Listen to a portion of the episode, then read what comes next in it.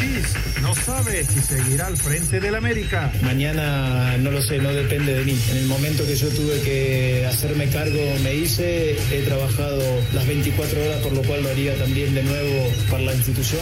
Guillermo Almada, Pachuca, feliz. Las sensaciones son muy positivas de felicidad, sobre todo por el rival que enfrentamos y por lo difícil y complicado que fue la, la llave y la serie. Bolo Golovkin en septiembre, Saúl Canelo Álvarez. Tenemos la fecha de septiembre este, y en estos días, hoy, mañana, pasado, vamos a anunciar la, la pelea. Son las dos peleas más importantes ahorita del boxeo, ¿no? La pelea con Golovkin y la revancha con, con Canelo presenta torneo de golf. Y pues este torneo es precisamente para eso, ¿no? Para apoyar al talento mexicano, porque en México tenemos muchísimo talento. Pediste la alineación de hoy. Desde el Montículo, Toño de Valdés. En la novena entrada, ganan de todas las formas posibles. Es espectacular lo que están haciendo. De centro delantero, Anselmo Alonso. Eso me llena de ilusión. A mí me encanta mi fútbol, me encanta ver los partidos. En la línea defensiva, Raúl Sarmiento. Es nuestro fútbol y al menos yo sí le tengo un gran afecto y me gusta. Actualiza y aumenta tus conocimientos deportivos con nuestros expertos. Espacio Deportivo de la Noche. Estos son los encabezados en las páginas de internet. Esto.com.mx, listos los horarios de la gran final del fútbol mexicano. El primer enfrentamiento será en Guadalajara en el Estadio Jalisco el 26 de mayo a las 9 de la noche. La vuelta tendrá lugar en el Estadio Hidalgo. El famoso huracán en la Bella Irosa subirá el telón el domingo 29 de mayo para confirmar al nuevo campeón. Cancha.com aprieta en calendario de la Apertura 2022 para apoyar al Tri. Miquel Arriola, presidente de la Liga MX, anunció que el torneo Apertura 2022 se modificó para que el Tri tenga mayor tiempo de preparación. CUDN.mx, Liga MX implementará cronómetro para reanudación de juego, confirma Miquel Arriola. El presidente del torneo indicó que buscan incrementar el tiempo efectivo de juego. La Liga MX femenil aprueba uso de bar y aumento de extranjeras.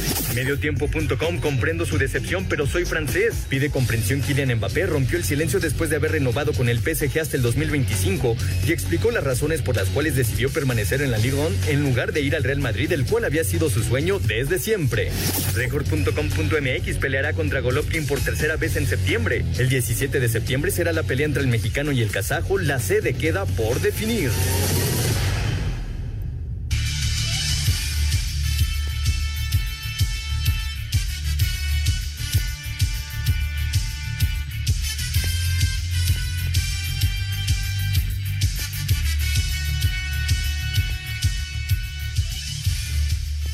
Amigos, ¿cómo están? Bienvenidos. Espacio Deportivo de Grupo ASIR para toda la República Mexicana. Estamos arrancando semana. Hoy es lunes, hoy es 23 de mayo del 2022. Saludándoles con gusto. Anselmo Alonso anda unos días fuera. Raulito Sarmiento, señor productor, todo el equipo de Asir Deportes y de Espacio Deportivo, servidor Antonio de Valdés. Gracias, como siempre, a Lalito Cortés por los encabezados. Soy Diego Rivero, está en la producción. Tenemos a César Palomo en los controles y Rodrigo Herrera en redacción. Abrazo como siempre para ellos. Y bueno, pues eh, con un fin de semana muy, pero muy intenso. Cuántas, eh, cuántos resultados, cuánta actividad. Lo que pasó, obviamente, en las semifinales del fútbol mexicano. Ya estaremos platicando acerca de eh, la calificación de Pachuca, la calificación del Atlas también, Atlante campeón de campeones, las definiciones en varias ligas en Europa, lo de, lo de la Premier fue increíble, ¿no? Increíble la manera en la que se metieron finalmente los del City al primer lugar cuando ya lo estaban abandonando con tres goles en cosa de seis, siete minutos para conseguir una victoria dramática que les dio otro campeonato, otro título a Pep Guardiola y a los Citizens. Eh, eh, por supuesto, hoy hay actividad de la Liga MX Femenil, la gran final, el partido de vuelta en Guadalajara con ventaja para Chivas Femenil de dos goles. De todo esto estaremos platicando, pero nos arrancamos con la Fórmula 1 porque hicieron el 1-2 los de Red Bull. Victoria para Verstappen, segundo lugar para Checo Pérez en Barcelona. Aprovechando pérdida de potencia de Charles Leclerc y Ferrari en la vuelta 27 e imponiéndose en pista sobre George Russell, británico de Mercedes, Red Bull se alzó como la mejor escudería del Gran Premio de España al sellar 1-2 con polémica victoria de equipo a favor de Max Verstappen y tercer podio de la temporada para Sergio Checo Pérez, quien además se llevó la vuelta rápida. Escuchemos al jalisciense. Sí, en, ese momento tenía más, más ritmo porque iba con, con neumáticos más nuevos, pero y, era crucial ¿no? para hacer la, la, estrategia de dos paradas funcionar. No podía perder esos segundos que al final me perjudicaron mucho para, para competir con las tres paradas de Max. Pero al final un excelente resultado, ¿no? Hacemos 1-2 y, y, es lo importante, ¿no? Como equipo no hemos hecho ningún error, los únicos problemas que hemos tenido han sido de fiabilidad y, hoy en día es un, es un, buen resultado para todos. Con la victoria, el neerlandés vigente campeón del mundo recuperó el liderato del campeonato de pilotos. A Cider Deportes, Edgar Flores. Gracias Edgar, viene Mónaco para el próximo fin de semana. Gran resultado para Verstappen y por supuesto para Checo, para Red Bull hay, hay mucha gente que eh, pues se quedó con esta sensación, ¿no? De que Checo podía haber ganado la, la carrera, pero hay que recordar cómo, cómo se manejan las cosas en las escuderías de Fórmula 1. Verstappen es el corredor número uno y pues cada vez que se presente una circunstancia de estas, se va a dar la misma situación, evidentemente no con otros pilotos, pero sí con su compañero de escudería, porque él es el número uno y él es el que eh, va a tratar de eh, quedar otra vez como campeón de, pilotos de la Fórmula 1, mientras que eh, Checo, bueno, tratará de sumar la mayor cantidad de puntos posibles. En este momento está en el tercer lugar, que es una buena ubicación, muy buena ubicación, pero pues tendrá que estar ahí peleando y buscando, sobre todo, allanarle el camino a Verstappen. Esa es la función de Checo y, él lo sabe perfectamente y, todos en la escudería lo saben, es un gran piloto, ¿no? Un gran, gran piloto, sin duda, Checo Pérez, pero Verstappen es el número uno. Así que pues sí, pero, es eso. ¿Pero a qué se refería entonces el Checo cuando dijo, ya hablaremos? No, bueno, seguramente hablará de su renovación de contrato. Eso es de lo que me imagino que va a hablar, de renovar su contrato, porque solamente tiene eh, contrato por una temporada. Yo me supongo que va por ahí. Vamos a ir a mensajes. Regresamos con información de la NBA. ¿Cómo están las cosas en los playoffs? Espacio Deportivo. Un tuit deportivo. Arroba ha guardado 18. Termina una temporada inolvidable. Muy feliz y orgulloso de pertenecer a esta familia. Muchas gracias por este año béticos. Conazol elimina el hongo causante del pie de atleta y sus desagradables síntomas. Conazol no juega con el pie de atleta, lo aniquila. Presenta. Los guerreros de Golden State tuvieron un excelente tercer cuarto para ganarle a los Mavericks de Dallas como visitantes 109 a 100 y colocarse a una sola victoria de avanzar a las finales de la NBA. El duelo en la pintura fue clave en el triunfo de los Warriors, ya que superaron a los Mavericks en los rebotes ofensivos 14 a 7 y en los totales 47 a 33. Stephen Curry tuvo un doble doble de 31 puntos y 11 asistencias, además de contar con la ayuda de 27 puntos de Andrew Wiggins. Por Dallas, de nueva cuenta destacó el esloveno Luka Doncic, quien anotó 40 puntos y capturó 11 rebotes. Este lunes, el cuarto juego de la final de la Conferencia del Este, con el Miami Heat visitando a los Celtics de Boston. Miami está arriba de la serie 2 a 1. Para Sir Deportes, Memo García. Elimina el pie de atleta con Conazol y protege a tus pies del molesto mal olor, comezón y sudoración. Conazol no juega con el pie de atleta, lo aniquila. Presentó. Así las cosas en los playoffs de la NBA, en la conferencia del oeste, parece, parece que ya es una ventaja imposible de alcanzar para Dallas, tres juegos contra cero. Y el día de hoy, en cosa de 15 minutos, estará arrancando el juego cuatro entre el calor de Miami y los Celtics de Boston. Allá en, en Boston es el juego, 2 a 1 la serie en favor de Miami. Está mucho más cerrada la conferencia del Este por ahora. Antes de meternos ya con todo el tema futbolero, vámonos con Roland Garros. Ha iniciado ya el segundo torneo de Grand Slam en este 2022.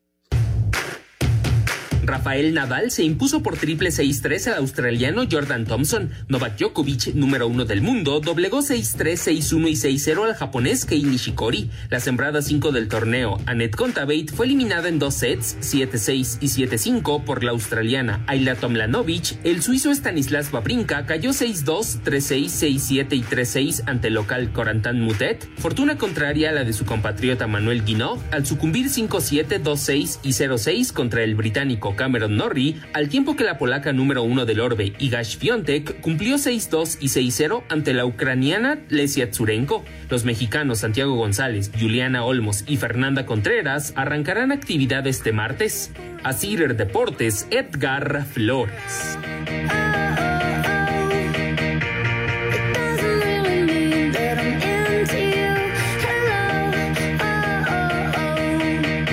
Muchas gracias, Edgar. Ahí está la información del eh, tenis de Roland Garros, que ya, ya inició actividades, de hecho, desde el día de ayer. Eh, nada más mencionarlo del béisbol de grandes ligas, que José Urquidi logró su cuarta victoria de la campaña ayer. Los Astros vencieron a los Rangers 5 a 2. Buena salida de Urquidi, que ahora tiene cuatro ganados y uno perdido en la temporada. Una, una buena participación del Mazatleco en eh, lo que va del calendario 2022 de las grandes ligas. Ahora sí, ya, nos concentramos con el fútbol, con la gran final del fútbol mexicano. Ya están los horarios, ya están los días. Vamos con la información. Atlas y Pachuca, primero en el Jalisco, después en el Hidalgo, se estarán enfrentando por el título. Quedaron definidas las fechas y horarios de la final del clausura 2022 de la Liga MX entre Pachuca, líder del torneo, y Atlas, actual campeón del fútbol mexicano. El partido de ida se jugará este jueves a las 9 de la noche en el Estadio Jalisco y el de vuelta el próximo domingo a las 20 horas con 10 minutos en el Hidalgo. De esta final habla el jugador de los Tuzos, Romario Ibarra. Creo que eso nos va a dar mucha confianza. Hicimos un fortín aquí en, nuestro, en nuestra casa y ningún equipo nos puede ganar. Eso va a ser un factor importante, pero todos sabemos que la final contra Atlas va a ser un partido dos partidos muy difíciles. Ahora tenemos que descansar y concentrarnos en lo que será la final. Destacar que para la final se elimina la posición en la tabla general como criterio de desempate, por lo que si la serie termina empatada, se jugarán tiempos extras y si es necesario, tandas de tiros de penalti. Así Deportes Gabriel Ayala.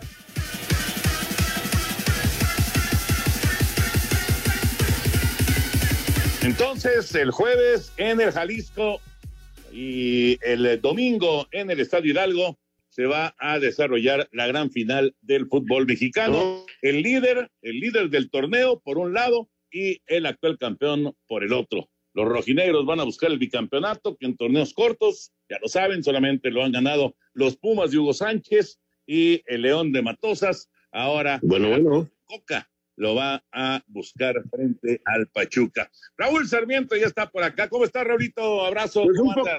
Mandándote un abrazo y bastante mojado, Toño, parezco este pescado todo mojado, pero pez, pez, perdón, todo mojado, pero bueno, se nos vino la lluvia encima y este, y ni modo, Toño, había que, por un lado, qué bueno que ya está lloviendo, y aquí saludándolos a todos en este lunes, arrancando semana, Toño.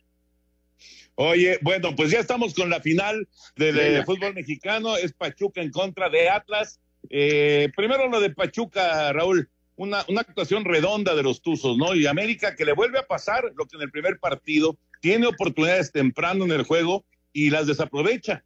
Y pues eh, de ahí se toma rumbo y la verdad, pues eh, yo creo que fue parejito el rendimiento del equipo de Almada, ¿no? O sea, todos, todos con una muy buena actuación para terminar con un contundente 3 por 0 frente al América. Eh, yo creo que este 4-1 global es un marcador que habla por sí solo, Toño. Creo que Pachuca lo gana muy merecidamente. Eh, yo pienso que fue superior al América, no hay que ponerle ningún pretexto a esto. Yo creo que Pachuca lo merece, ha trabajado muy bien. Almada va por su segunda final. Eh, tiene un equipo muy completo, muy bien trabajado, a su estilo, a su forma, como es Almada. Eh, lo han comprendido bien los jugadores que tiene y va por su segunda final. Exactamente hace un año la perdía contra Cruz Azul. Hoy tiene la gran posibilidad de ser campeón del fútbol mexicano. Un técnico que no tiene muchos reflectores, un técnico del cual no se habla mucho, un técnico que no es de un carácter fácil, pero es un técnico que trabaja y que quizás este su manera, su estilo, su forma de ser lo aleje de los reflectores. Yo no he escuchado que Almada para la selección o Almada para este equipo o Almada para el otro, pero desde que llegó a México tiene buenos resultados. Repito, es un técnico difícil de carácter, su manera de trabajar no compagina con todos, inclusive ahora mismo un jugador fue separado, se, se fue antes de la final, de la liguilla, en fin, es un tipo difícil, pero es un tipo que trabaja muy bien y yo creo que Pachuca está ahí por méritos propios.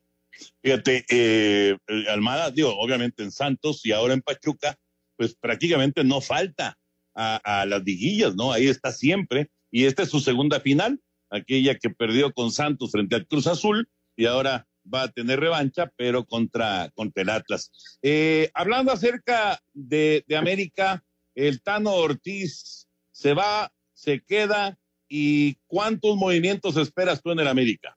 Mira, Toño, yo ayer lo decía en redes sociales, para mí es un fracaso, no hay que darle vueltas. Este, muchos creen que porque se salió del último lugar para llegar al cuarto y ser el único equipo que nunca ha estado en un repechaje, merece este, que esto se, se tranquilice. Yo no estoy de acuerdo. Para mí es uno de los fracasos más importantes porque un equipo como América no puede estar en ningún momento como en esta temporada. Qué bueno que se tuvo una buena racha, qué bueno que se mejoró, qué bueno que se llegó a donde se tenía que estar desde inicio del torneo, pero esta temporada es muy mala para mí, para el América, por lo que vivió, por lo que jugó yo no sé si se vaya a quedar. Mucha gente dice que ya está ratificado. Yo todavía no veo alguna cosa oficial, pero este sí creo que debe de haber cambios. Se van de vacaciones. Algunos tienen que ponerse a trabajar muy duro. Sí tiene que haber cambios porque ya son varias las temporadas que a este grupo no le alcanza para ser campeón. Y ese es el objetivo. Yo no sé, ayer, ayer no, no entendí, me gustaría saber por qué no jugó Aquino, eh, por ejemplo. Eh, pero bueno, él hizo un muy buen trabajo, muy buen trabajo. Eh, no sé si se vaya a quedar. Quizás yo buscaría que él continuara en el equipo.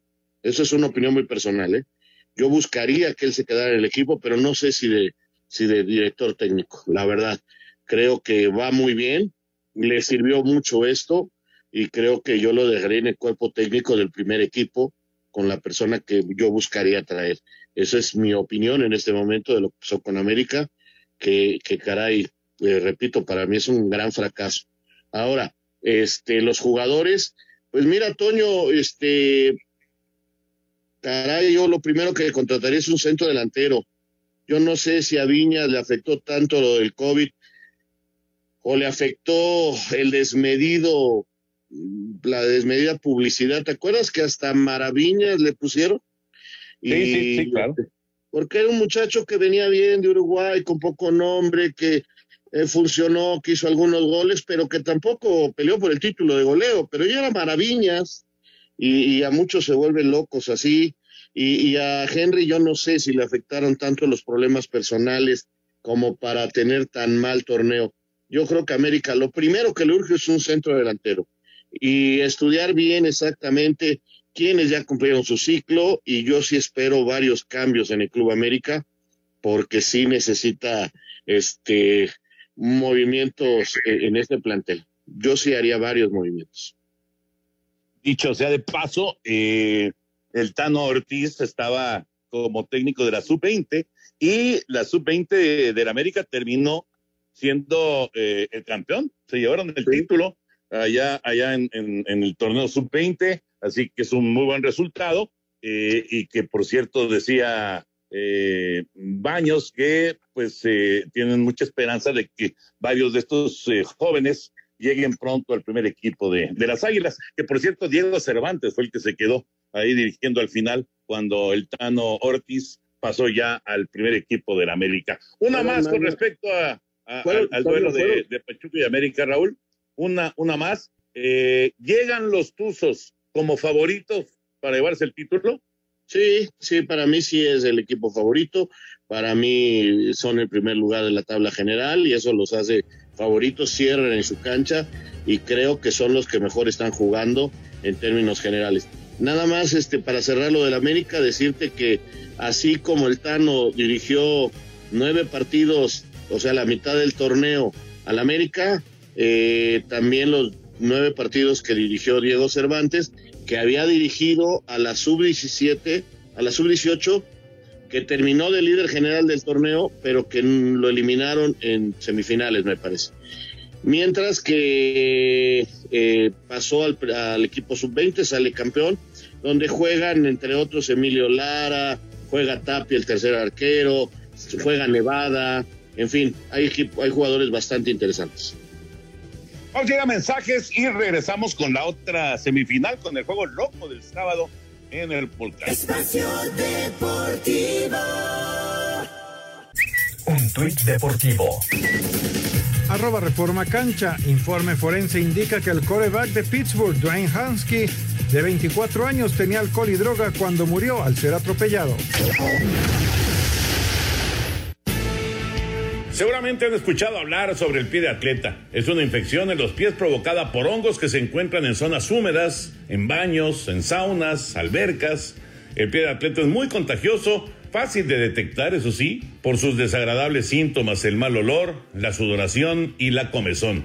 Es importante cuidar nuestros pies, por lo que hay que evitar andar descalzos en lugares públicos, usar zapatos sintéticos por tiempo prolongado, ya que es muy fácil contagiarse. Por ejemplo, yo protejo y cuido los pies de mi familia con Conazol, porque previene y elimina el hongo causante del pie de atleta. Además, Conazol tiene prácticas presentaciones para el botiquín de casa, la maleta deportiva o de viaje. Ya no hay pretexto.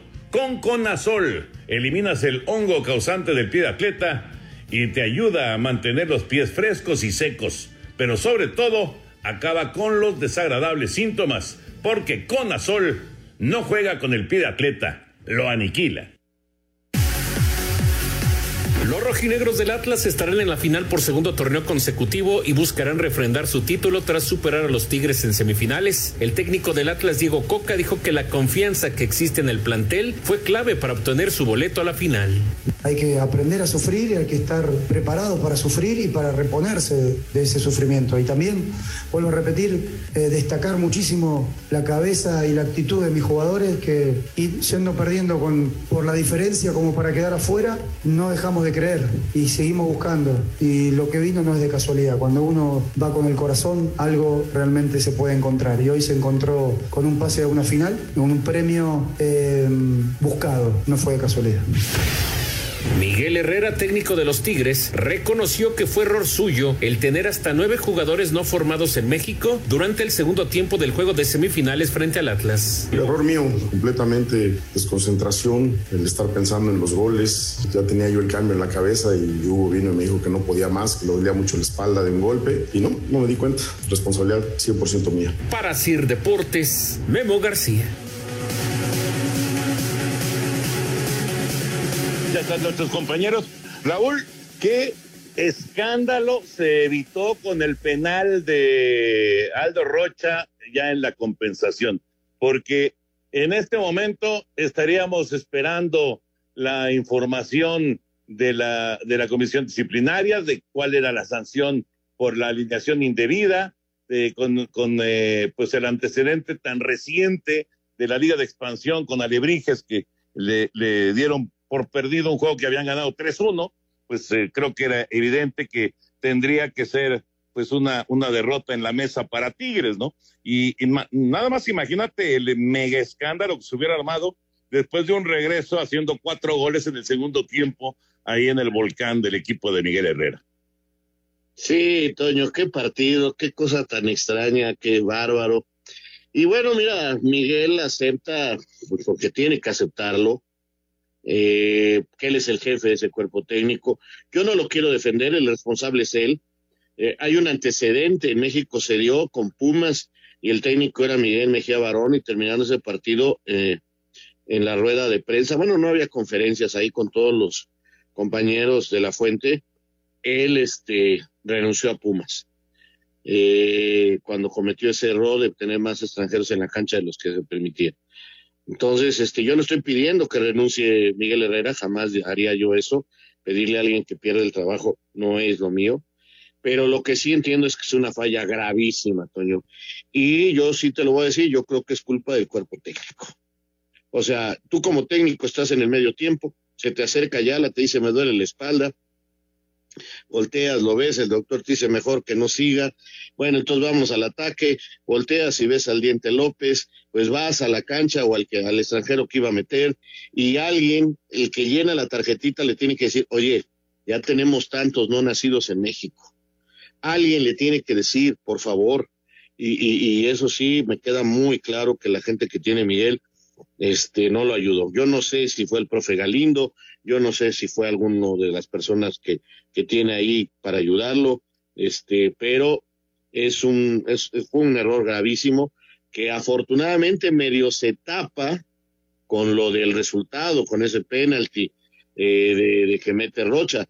Pero Toño, este, yo ya leí el Olé y dicen qué vergüenza, se le olvidó al técnico esto, este, o sea, y finalmente la comisión disciplinaria que abrió una investigación, yo creo que hoy en la noche o mañana dirá que el partido queda 2-0. ¿Por qué? Pues porque los reglamentos están clarísimos, se anulan los goles del equipo que comete el, el error y sí se mantienen los goles del equipo que, que eh, este, salió favorecido. Entonces el resultado va a ser 2-0 en favor del Atlas, en total será 5-0 y e, históricamente ese será el marcador y todo lo demás es una mera, este, una mera anécdota, todo lo que vivimos en ese partido en el volcán. Que vamos, ya haciendo a un lado lo de la alineación indebida que empezó pues ya a, a surgir ahí en, en, redes sociales y demás, y luego ya se confirmó. Eh, pero qué emocionante se puso el segundo tiempo, Raúl. O sea, sí. cuando, porque cuando cae el gol de Quiñones, casi al final de la primera parte, 4-0 estaba el global, pues ya nadie daba un centavo por Tigres, ¿no? Y cuando viene el primer penal, muy discutido, y luego el otro gol de Guiñac, y luego el otro penal, también muy discutido, y dijiste, eh, bueno, yo creo que dijiste tú y dije yo y, pensamos todos, híjole, pues todavía quedan 15, 20 minutos, sí lo puede hacer Tigres. Y llegó tan rápido el gol de Lichnowsky que todavía restaban 10 minutos de partido más la compensación. O sea, fueron cuatro goles en cosa de unos 30 minutos de Tigres y, y ya habían alcanzado en el global al Atlas y ya lo estaban eliminando y, la verdad se estaba dando una de esas proezas históricas en, en, el fútbol mexicano. Pero luego viene el otro penal, el de Aldo Rocha, también discutido, y finalmente, pues, eh, ¿con qué sangre fría lo cobra Aldo Rocha? Como media hora después de que marcaron el penal, Raúl, por todo el, el show de, de Nahuel Guzmán. El show de Nahuel, esa es otra, ¿verdad? Ay, Nahuel, digo, pues son, son sus formas, son sus maneras, yo no creo que sean las más correctas, es un extraordinario arquero, pero sí tiene detalles, o sea, muy difíciles de comprender, de entender, sus maneras, pues habrá quien diga que es trampa, que, que no se vale, que es, él, él intenta reglamentariamente sacar provecho de todo, yo cuando lo vi llorando dije, no, no es normal esto. Por más que trataba de verle una lágrima, no podía. O sea, pues sí, hizo mucho tiempo, trató de poner nervioso a, una, a un Rocha que, que no se puso nervioso, le pegó como debe de ser, sin brinquitos, sin nada, sacó un disparo como tiene que sacarlo y metió el gol, ¿no? Pero te repito, todo eso es anécdota, como esa anécdota el arbitraje de nuestro querido César Ramos Palazuelos, o los eh, que, que, ya, ya, ya estará don Lalo Bricio hablando con nosotros. Yo ahora sí ya no le entiendo nada, Toño. Este, supuestamente esto era cuando había errores muy manifiestos, ¿no? O sea, sí. errores graves, o cómo se decía. Sí, sí, sí, errores claros, este, una, unas equivocaciones para, para evidentes, corregir, ¿no? Para uh -huh. corregir errores evidentes. Hoy se busca, Toño, en el bar hasta la más, el más mínimo detalle, que yo no entiendo por qué se tienen que revisar, se revisa todo, luego te llaman para revisar una falta porque te dicen, oye, esta sí está gravísima, y dices, no, síguele. Y luego otras son de tarjeta roja, otras no, ya, la verdad, qué pena, pero qué daño nos está haciendo el VAR al fútbol, y no nomás en México, en muchas partes del mundo, pero aquí se nos está agudizando la presión. Yo te vuelvo a decir, ya lo he comentado muchas veces, esto se medio, no completamente, pero medio arreglaría si son los técnicos los que solicitan la revisión y que estén limitados a una o dos revisiones nada más. Entonces, que no vayan a cualquier eh, cosa a buscar el, el VAR, sino solamente en, en, situaciones así muy precisas, muy importantes. Creo que así, por lo menos se medio arreglaría todo este asunto. Pero bueno, el caso es que el Atlas logró esta calificación y lo de Tigres, pues sí, fue duro, muy duro, en todos sentidos, ¿eh? en todos sentidos. Primero por el regreso, luego por cómo se queda el estadio cuando marca el, penal en favor del Atlas. Y, y, me imagino ya después, ya cuando cada quien, cada aficionado de, de Tigres llegó a su casa y se empezó a enterar de la alineación indebida. O sea, por donde le veas fue muy duro, muy, muy duro para Tigres. Hoy hubo eh, asamblea ordinaria de la Liga MX. Vamos a escuchar algunos de los eh, puntos importantes que se trataron. La Asamblea de Dueños de la Liga MX aprobó el calendario para la temporada 2022-2023. El apertura arranca el 1 de julio y termina el 30 de octubre. Con el partido de vuelta de la gran final habrá tres fechas dobles, la 5, la 9 y la 13. La jornada 16 se jugará sin seleccionados por la fecha FIFA. Habla Miquel Arriola, presidente ejecutivo de la Liga MX. El calendario del siguiente torneo se recortará con el propósito de apoyar a la selección nacional y que los jugadores dispongan de más tiempo y el técnico de recuperación y entrenamiento con miras al Mundial de Qatar. El clausura 2023 arranca el 5 de enero y termina el 4 de junio con el partido de vuelta de la gran final. A partir de la próxima temporada, la Liga MX implementará el uso de un cronómetro en la cancha, esto con la finalidad de agilizar las reanudaciones durante los encuentros. Esto fue aprobado por la Asamblea de Dueños. Habla Miquel Arriola, presidente ejecutivo de la Liga MX. A partir de la siguiente temporada de julio, vamos a determinar cuáles son los tiempos ideales para reanudar saques de meta y saques de banda y vamos a aplicar este cronómetro que se va a ver desde luego en el estadio y en pantalla para que a partir de esa medición el jugador reanude. Si no reanuda, estamos junto con la comisión de árbitros revisando y determinando cuáles van a ser las sanciones, cuáles van a ser las determinaciones y en la temporada que empieza en enero vamos a ir incorporándole a este cronómetro los demás supuestos de renovación de juego.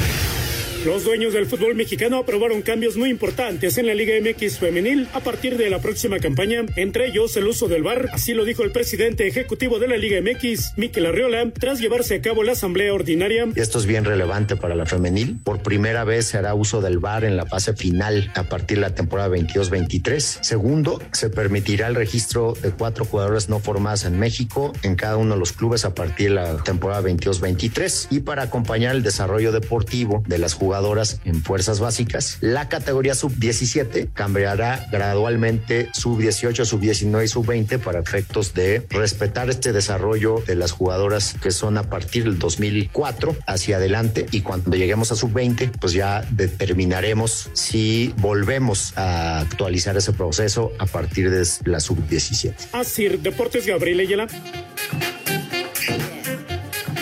Muchas gracias, Gabriel. Bueno, pues ahí tienen eh, todos estos detalles que me parece son importantes de la Asamblea de la Liga MX el día de hoy con los dueños de los equipos. Vamos a, a mensajes y regresamos. Espacio Deportivo. Un tuit deportivo. Arroba medio tiempo, grandes noticias, boxeadora mexicana Alejandra Ayala salió del coma inducido. Espacio por el mundo. Espacio deportivo por el mundo.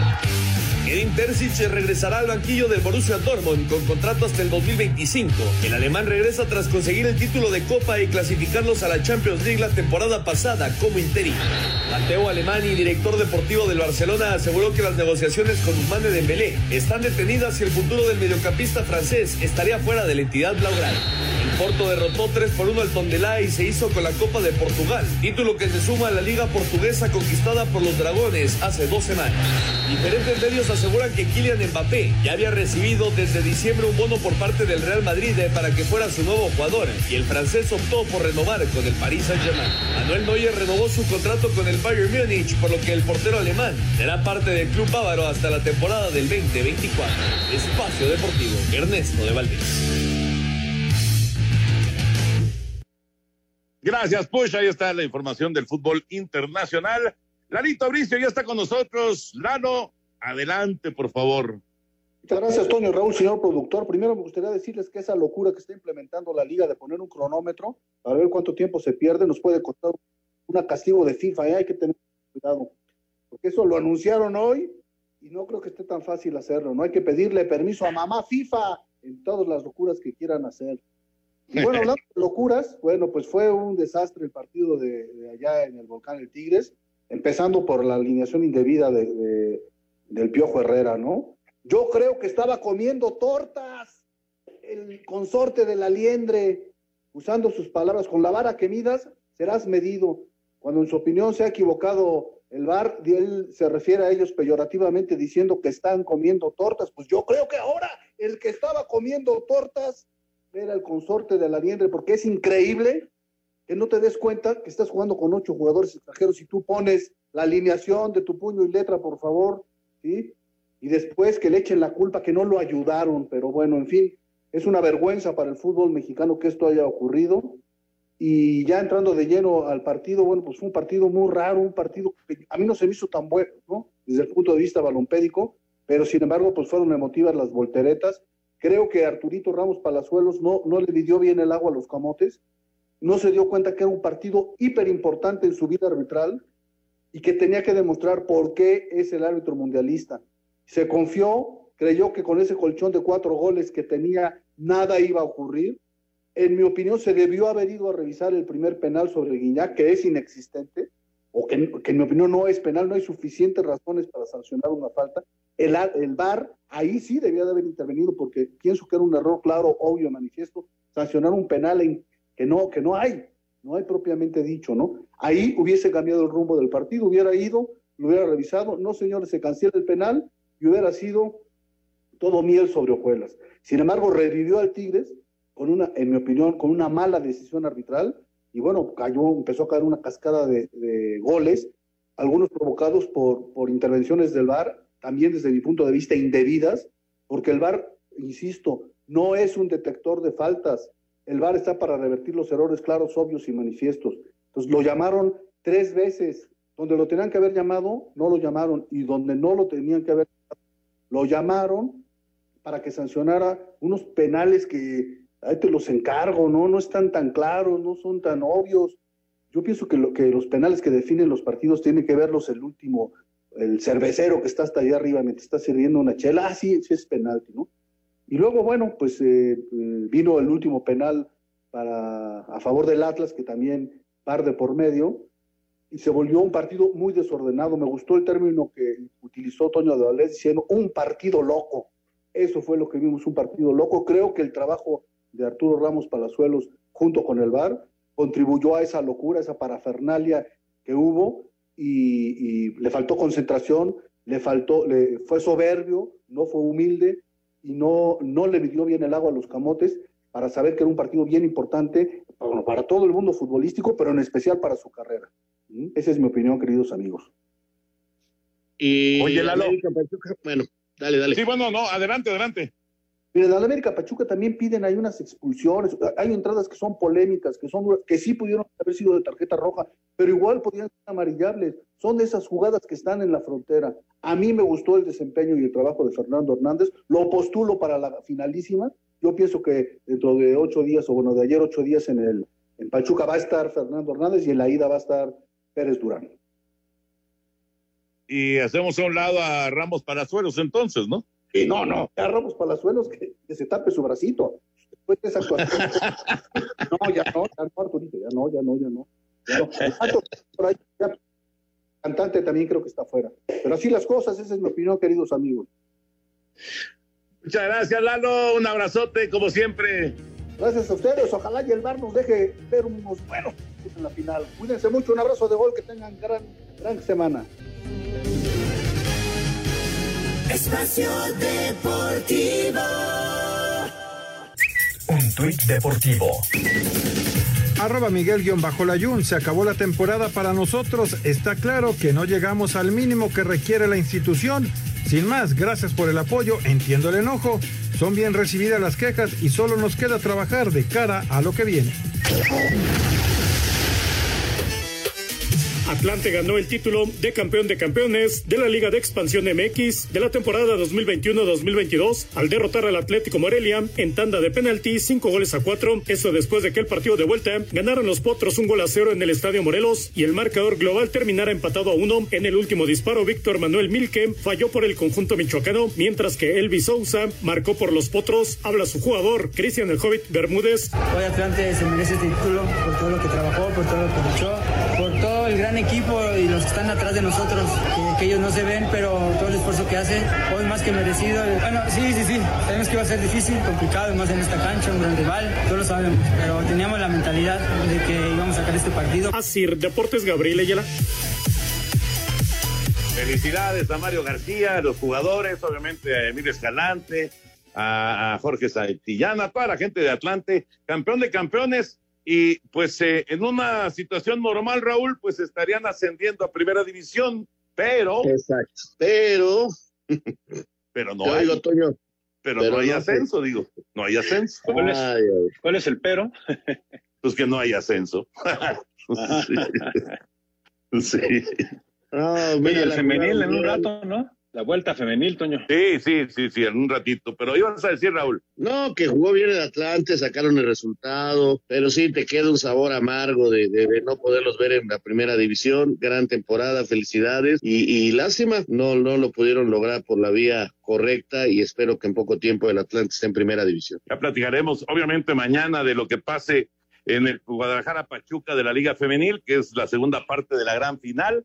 Eh, lo de Mbappé, que ha decidido quedarse con el Paris Saint Germain.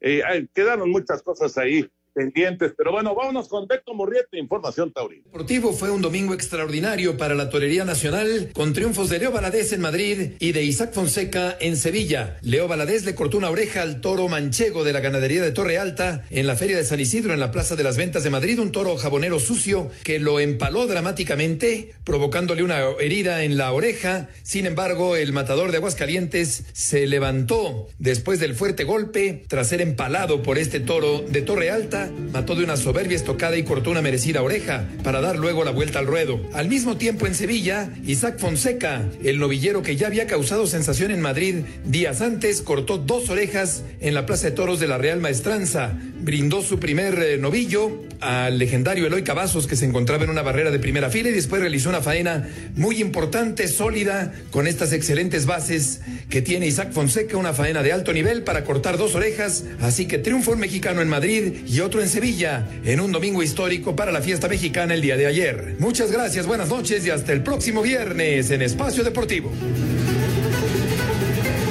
Muchas gracias, Heriberto. Hay muchas llamadas y muchos mensajes, Toño, así que si te parece, nos vamos de una vez con todo este, eh, los, comentarios del auditorio. Sí, claro, venga, venga. Toño, ¿cómo ves a las Chivas? Dice Isidro Tafoya. Pues eh, Guadalajara me parece, me parece que todavía le faltan unas dos piezas, pero tiene un, yo creo que tiene un buen personal. Vamos a ver cuál es la decisión. Yo creo que el primer paso, pues, es decir si se queda cadena o si viene alguien a dirigir a Chivas, ¿no? Aquí Antonio nos dice, saludos, ¿cómo es posible que un equipo tan grande e importante como el América tenga un presidente deportivo de tan poca capacidad y experiencia como Santiago Baños? Pues desde ahí empieza el problema. Fuera Baños, nos dice este señor Antonio. Pues esa es la opinión de muchos. Eh, puede ser que ese sea uno de los problemas. Yo tengo algunas dudas todavía en ese respecto. Soy Miguel de Morelia. Tienen el mejor programa de deportes de la radio. A lo mejor ya hablaron de esto con anterioridad, pero en la Liga Femenil, ¿saben por qué a las Tuzas, a las Rayadas, a las Chivas, a las Águilas se les llama como tales, pero a las chicas de la U de Nuevo León eh, se les llama tigresas, no, no se les llama tigresas. No, en realidad no, no, no, no creo que haya algún tipo de, explicación. Simplemente habrá sido que ellas eh, pidieron o el mismo equipo pidió que se les llamara Tigres femenil, ¿no? Y no Tigresas. Sí. Señor Antonio de Valdés, ¿qué hubiera sido más un rotundo fracaso de Tigres? ¿Perder eh, por goles o perder en la mesa por el descuido del reglamento? Excelente programa, nos dice Arturo Ramírez de León, Guanajuato. No, hubiera sido un mega escándalo perder en la mesa, sin duda. Sí, caray. Hubiera sido tremendo. Hay muchas más llamadas, eh, pero se nos acaba el tiempo. Señor Raúl Sarmiento, buenas noches. Buenas noches, hasta mañana. Hasta mañana. Señor Antonio de Valdés, se nos acabó el tiempo. Vámonos, viene Eddie, así que quédense aquí en Grupo Asir. Buenas noches. Muy buenas noches, los esperamos mañana, misma hora, en esta misma estación. Gracias, hasta mañana. Espacio Deportivo.